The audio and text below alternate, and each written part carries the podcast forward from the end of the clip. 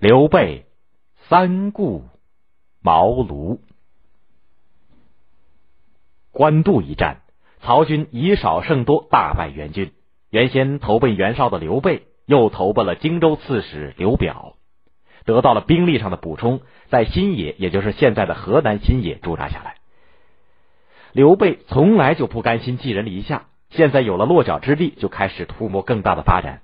四处寻访能够辅佐自己建功立业的贤士，为此他虚心的请教了名士司马徽。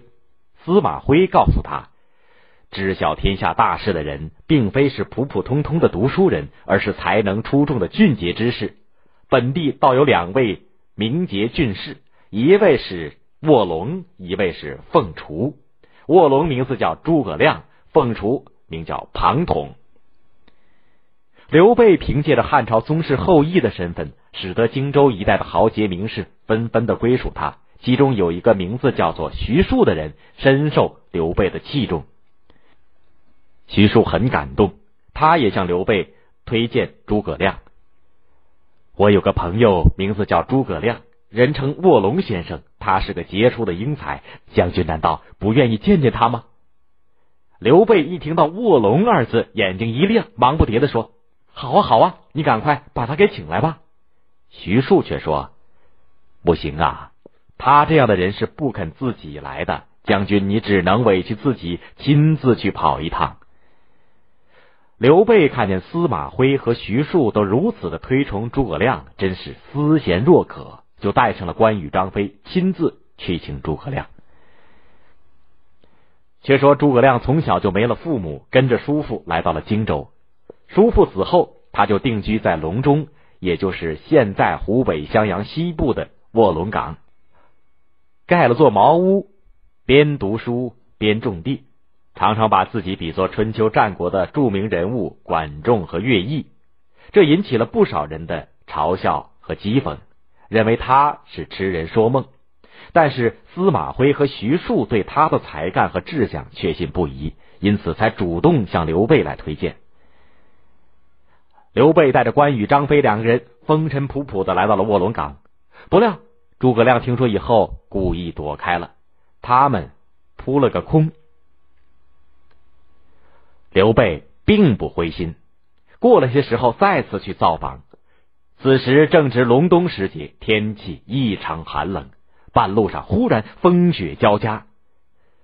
张飞打起了退堂鼓，刘备却非常坚定。顶风冒雪，艰难的跋涉着，没想到千辛万苦赶到以后，却被告知诸葛亮和朋友一起出门去了。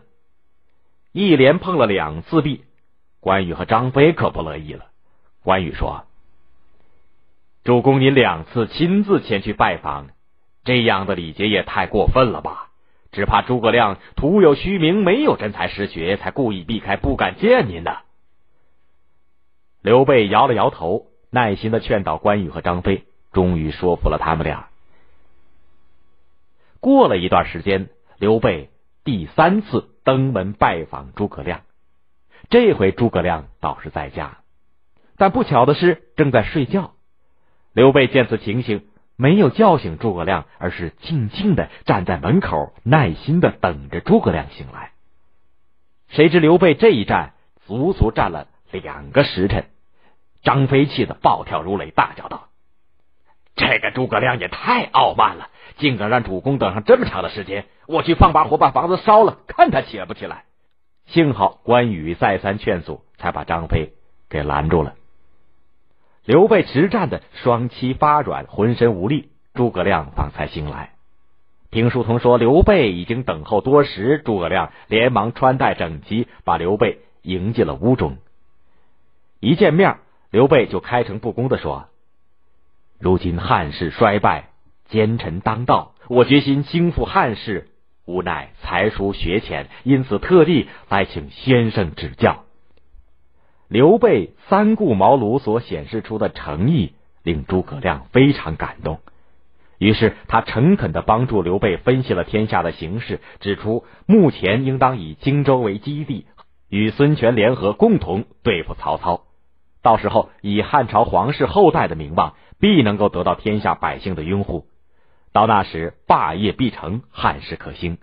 接着，诸葛亮让书童拿出了一张挂图，说：“这是我绘制的西川五十四州的地图，可以为您成就大业提供参考。”这一番促膝长谈，两个人都是相见恨晚。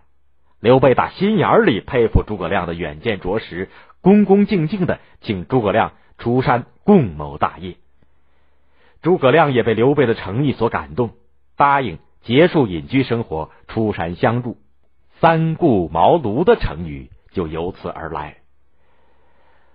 刘备拜诸葛亮为军师，并对关羽、张飞说。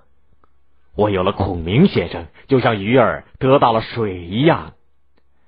从此，诸葛亮一心一意的辅佐刘备，使刘备的势力一天一天的壮大起来，最终成为三国三分天下的一方霸主。